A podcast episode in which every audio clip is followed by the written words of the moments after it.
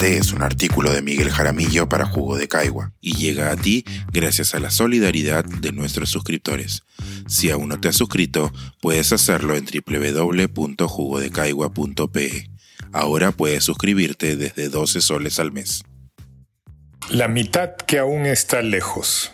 El déficit estructural contra las mujeres en nuestro mercado laboral. La pandemia del COVID-19 sacó a la luz diversas carencias, precariedades y temas pendientes en la agenda de desarrollo de nuestro país. Uno de ellos tiene que ver con las brechas entre hombres y mujeres en el mercado laboral. En efecto, el shock en la demanda de cuidados expuso con más nitidez el vínculo entre la organización del trabajo en los hogares y la inserción laboral. Y en efecto es el caso que las inequidades de género en los mercados de trabajo se generan en una medida importante fuera de ellos, esto es, en los hogares. El grueso de hogares peruanos reconocen como jefe a un hombre. Esto, sin embargo, está lentamente cambiando.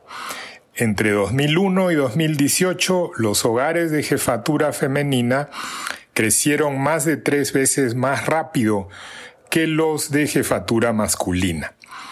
Así, de los nuevos hogares creados desde el 2001, casi la mitad tiene un jefe de hogar mujer. Esto sugiere que la tendencia a una mayor proporción de liderazgos femeninos en los hogares va a continuar conforme se creen nuevos hogares y los de mayor edad vayan disminuyendo.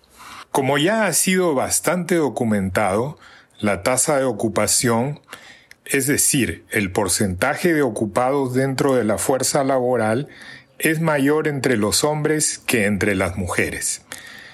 Como se muestra en el gráfico 2, esto está asociado a la presencia de niños menores de 6 años dentro del hogar.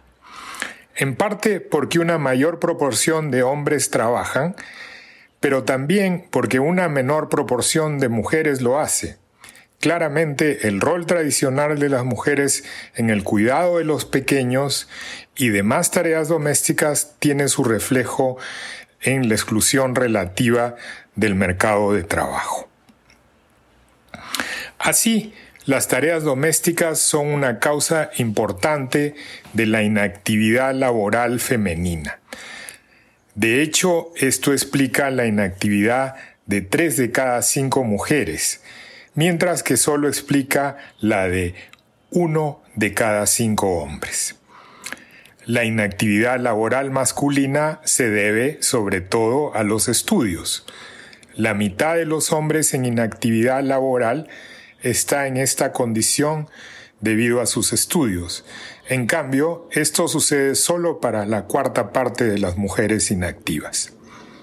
Las brechas no solo existen en la probabilidad de tener un empleo, son más amplias en cuanto a la calidad de los empleos. El trabajo femenino en el Perú tiene más trabajo a tiempo parcial, más autoempleo, más informalidad, más empleo a plazo fijo de corta duración y más empleo en firmas de menos de cinco trabajadores con menores niveles de productividad. Y hay bastante menos empleadoras que empleadores. En corto, las mujeres trabajan con más precariedad y vulnerabilidad. Así, a pesar de los avances de las últimas décadas en un lento pero sostenido proceso de cierre de brechas de género en los mercados de trabajo, la tarea pendiente es grande. Como hemos observado, buena parte de esos cambios corresponden a la distribución del trabajo doméstico, que sigue patrones culturales de lenta transformación.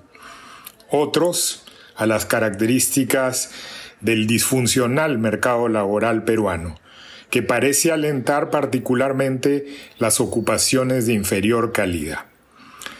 Sea cual sea el caso, mientras que la mitad de nuestra población no se aproxime a alcanzar su potencial productivo, hablar de desarrollo seguirá siendo una quimera.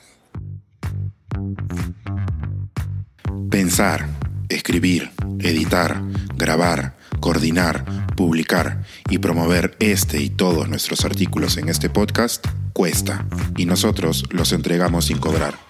Contribuye en www.jugodecaigua.pe barra suscríbete y de paso espía como suscriptor nuestras reuniones editoriales.